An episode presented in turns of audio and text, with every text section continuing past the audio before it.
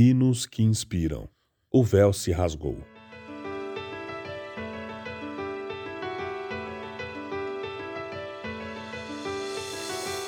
Quando a comissária de bordo puxou a cortina que separava a primeira classe, eu me surpreendi com as diferenças entre as áreas dos aviões. Quem compra passagem na primeira classe embarca primeiro, desfruta de assentos maiores que chegam até virar cama e recebem um serviço personalizado. Isso sem falar nas refeições e amenidades. Tudo isso separado por uma cortina. A cortina me lembrava da minha separação daquelas vantagens. Essas distinções excludentes entre as pessoas podem ser encontradas em toda a história, incluindo até, de certa forma, o Templo de Deus em Jerusalém, embora isso não fosse devido à capacidade de alguém pagar mais. O povo não judeu só poderia adorar no pátio externo. Em seguida, vinha o espaço das mulheres e, ainda mais próximo, uma área designada para os homens. Finalmente, o Santo dos Santos, visto como o lugar onde Deus se revelava com exclusividade, estava escondido atrás de uma cortina e era acessível apenas a um sacerdote consagrado a cada ano. Você pode ver mais lá em Hebreus, capítulo 9, do verso 1 ao verso 10. Mas, maravilhosamente, essa separação não existe mais.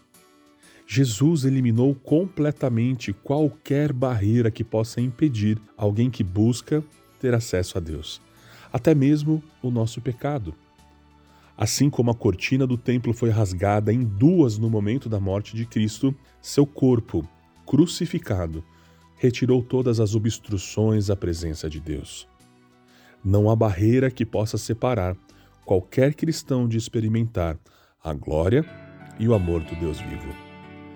Ouviremos com a Gabriela Gomes e Fernandinho a canção O Véu se Rasgou. Foi sim naquela rasgou,